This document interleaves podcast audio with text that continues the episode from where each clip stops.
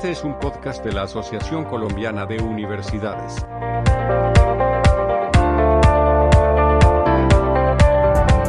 Un saludo muy especial a todos los participantes en este MOOC sobre aprendizajes y oportunidades desde la internacionalización con dos preguntas muy importantes. ¿Para qué y para quiénes? El día de hoy vamos a compartir algunas experiencias y apreciaciones sobre bilingüismo y multilingüismo.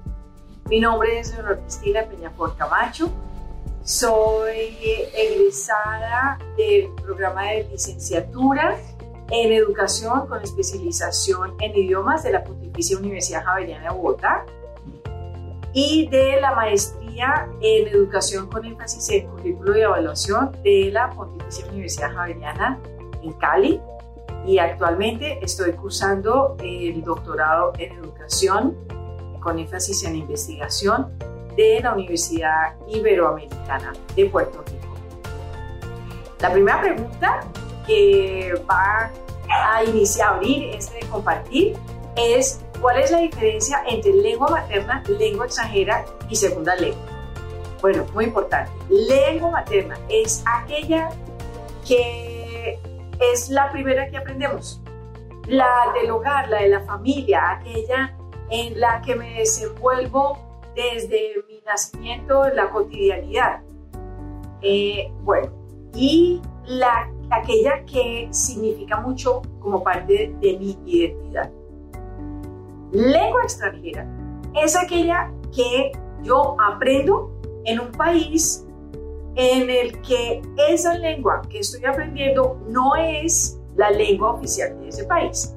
Por ejemplo, si yo aprendo inglés en Colombia, lo aprenderé como lengua extranjera porque el inglés no es un idioma oficial en Colombia. Si aprendo, en cambio, inglés, eh, por ejemplo, en Estados Unidos, entonces ya voy a un país en donde ese idioma es la lengua oficial, digamos. Y en ese caso, entonces estoy aprendiendo inglés como segunda lengua. Si un, voy a, dar otro ejemplo. Para un francés, su lengua materna es el francés. Si hay alguien que vaya a aprender eh, español en Francia, entonces el español lo aprenderá como lengua extranjera porque el español es una lengua oficial en Francia. Por otro lado, si la persona, si yo, por ejemplo, voy a aprender francés en Francia, entonces aprenderé francés como segunda lengua porque lo voy a aprender en un país donde el francés es lengua oficial. Pero también se llama segunda lengua a aquella que yo aprendo en orden después de la primera que es mm, el español. Y si aprendo después, por ejemplo, del inglés, que lo aprendo eh, como, como lengua segunda, quiero aprender, por ejemplo, francés, entonces francés ya será mi lengua tercera. Y si luego quiero aprender portugués, entonces ya será eh, mi lengua cuarta. Entonces también eh, se refiere al orden en el cual yo aprendo un idioma. Y lengua meta es aquella que yo quiero aprender.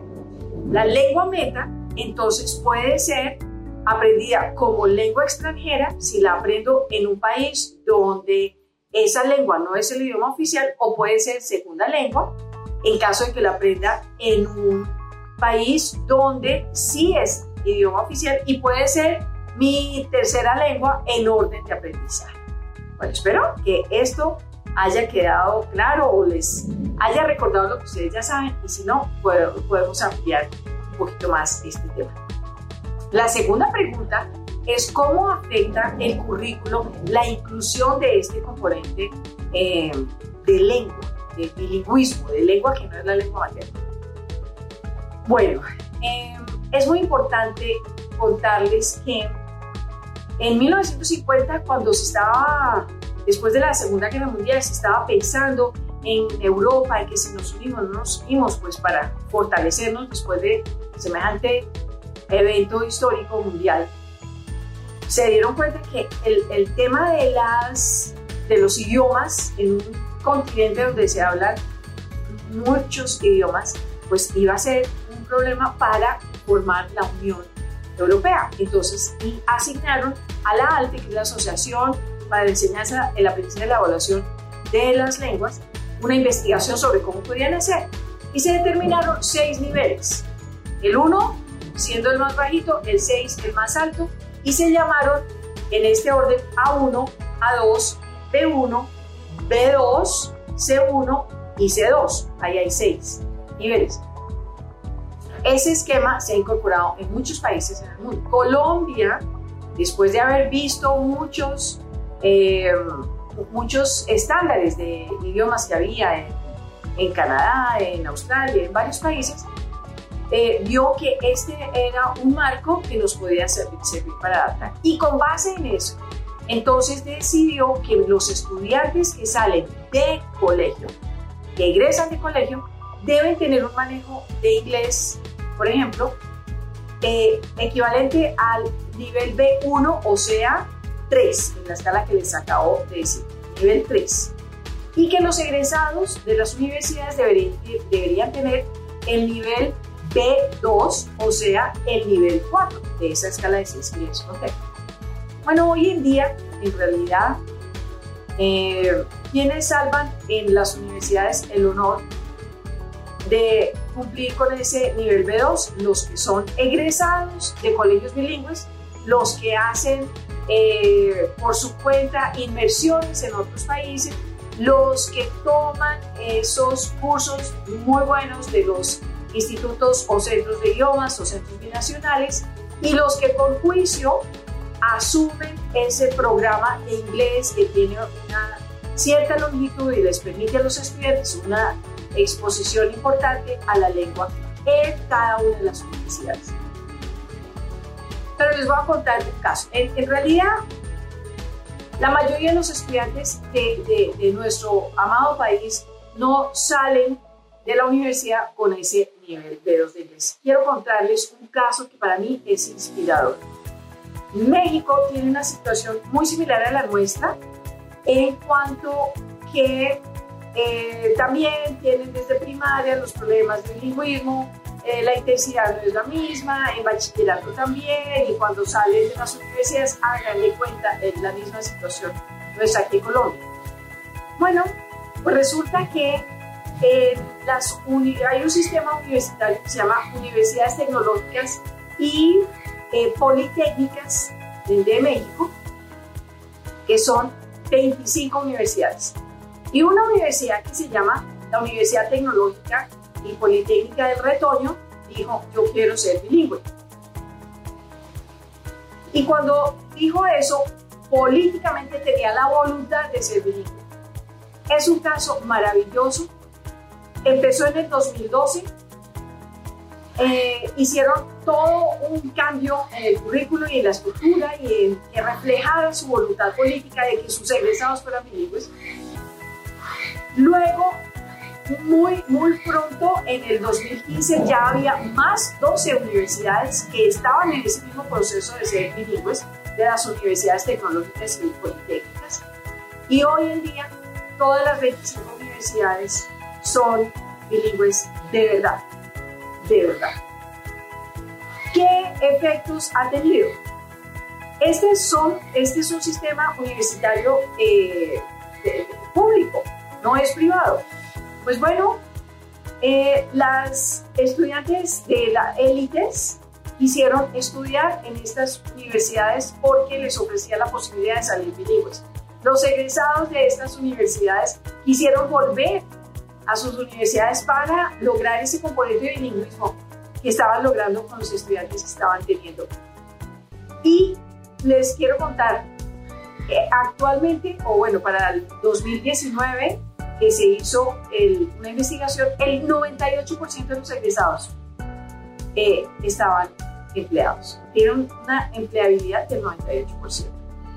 Ese es un ejemplo que vale la pena profundizar. Se los dejo ahí eh, para que se inspire en, esa posibilidad que ellos lo veían como un sueño, que nosotros todavía lo, lo vemos como un sueño, pero que para ellos es hoy en día real. Vamos a la tercera pregunta, que tiene que ver con cuál es el efecto del multilingüismo en la trayectoria profesional de los estudiantes. Bueno, primero es muy importante, bueno, multilingüismo, bilingüismo. Es muy importante que definamos eh, qué es bilingüismo.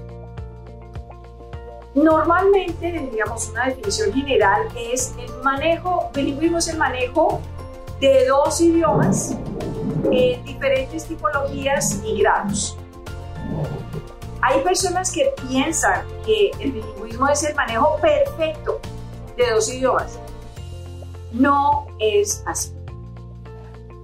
Muy pocas personas en el mundo manejan perfectamente dos idiomas. Y esos especímenes se llaman ambilingües. Pero se ha comprobado que si no hay un hablante nativo de una lengua perfecto, pues no hay un hablante perfecto bilingüe. Hay un autor que se llama Weinreich que define el bilingüismo como la práctica de usar alternativamente dos lenguas. Y esto es muy importante. Él dice que el bilingüismo es un término que se aplica también al multilingüismo como la práctica de usar alternativamente tres o más lenguas. Es decir, bilingüismo inicialmente se refiere al manejo de dos lenguas, no perfectamente, dos, manejo de dos lenguas, pero también se aplica al manejo de tres o más lenguas. Esto es importante que lo tengamos en cuenta. Y en cuanto a bilingüismo, hay una definición que me parece la, la más centrada que es de y Van Overberg, y ellos dos lo definen como, atención a esta belleza de definición, el bilingüismo es un doble medio de comunicación eficiente, impuesto o escogido libremente entre dos o varios mundos, utilizando dos sistemas lingüísticos. Es muy bella esta definición porque es que en realidad dos personas que hablan, que provienen de dos lenguas, representan dos mundos culturales y lingüísticos diferentes. Bueno, entonces, cuando nosotros nos hacemos la pregunta de cuál es el efecto del multilingüismo o del, del bilingüismo en la trayectoria profesional de los estudiantes, quiero hacer referencia a un concepto muy importante que se llama funcionamiento ejecutivo. Y el funcionamiento ejecutivo es un término sombrilla para procesos múltiples relacionados entre sí. Y estos tienen que ver básicamente con luego la posibilidad de que el, el ser humano que es bilingüe o multilingüe se pueda relacionar profesionalmente, personalmente, culturalmente, científicamente, académicamente, eh, con confianza. Tiene tres características. La primera se llama la inhibición, la segunda se llama el cambio, que está relacionado con la flexibilidad, y el tercer componente o característica es la memoria de trabajo. A través del bilingüismo, un ser humano desarrolla mucho más estos tres componentes que una persona que es monolingüe. Entonces es muy importante, pero además, a una persona que tiene el bilingüismo, se le, ustedes lo saben, su autoconcepto cambia, su, se, se, mejora, su autoestima, sus posibilidades de trabajo, de, conocimiento, de aprendizaje, de, comprensión de otros seres humanos es muy importante. Yo quisiera aquí hablar también de los efectos de no tener un bilingüismo. Por ejemplo, una persona que no es bilingüe siempre va a tener un autoconcepto y una autoestima incompletos. No, les falta ese componente para poder relacionarse autónomamente con otras culturas que hablen otros idiomas. va a estar en inferioridad de condiciones, porque otros deben escuchar de primera mano lo que les dicen a estos monolingües, lo cual eh, a estos intérpretes les da más ventaja o comunican según su propia interpretación o conveniencia, lo cual puede llegar a ser grave.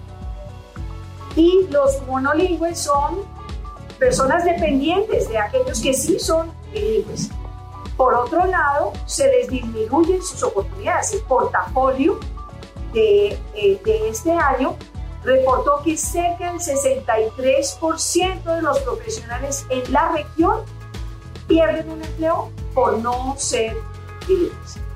Y por supuesto, se disminuye eh, los tiempos de, de, respuesta y la capacidad de responder oportunamente si se es bilingüe. Ah, hay otro tema, una cuarta pregunta que es, ¿qué beneficios y compras conlleva para una cultura institucional está lloviendo por acá, la conveniencia de uno o varios idiomas es muy similar a las ventajas que tiene para una persona el bilingüismo. Muy similar. Pero ¿por qué? Porque es que una institución que sea fuertemente puede interrelacionarse muchísimo más con otras instituciones afines o homólogas. Pero yo quisiera terminar con ¿El bilingüismo para qué? ¿Cuál es el sentido del bilingüismo? Primero, propiciar el encuentro entre los pueblos, entre las personas, entre los individuos. Segundo, para cruzar ese puente hacia el otro. Tercero, para buscar y encontrar juntos soluciones a problemas individuales o de comunidades. Tercero, para desarrollar una mente que considere la vida y, los, y sus fenómenos desde otras perspectivas, no solo desde la mía, desde la cultura, desde mi mundo lingüístico. Cuarto, para realizar esas potencialidades relacionales de los seres humanos. Quinto, para ser mejores ciudadanos en este hogar común y para hacer el bien. Y sexto, ¿para qué el bien? Para ser mejores como personas. Espero que nos encontremos pronto en unos momentos donde podamos discutir más esto. Un abrazo fraterno y cálido con nuestros mejores deseos por su bienestar.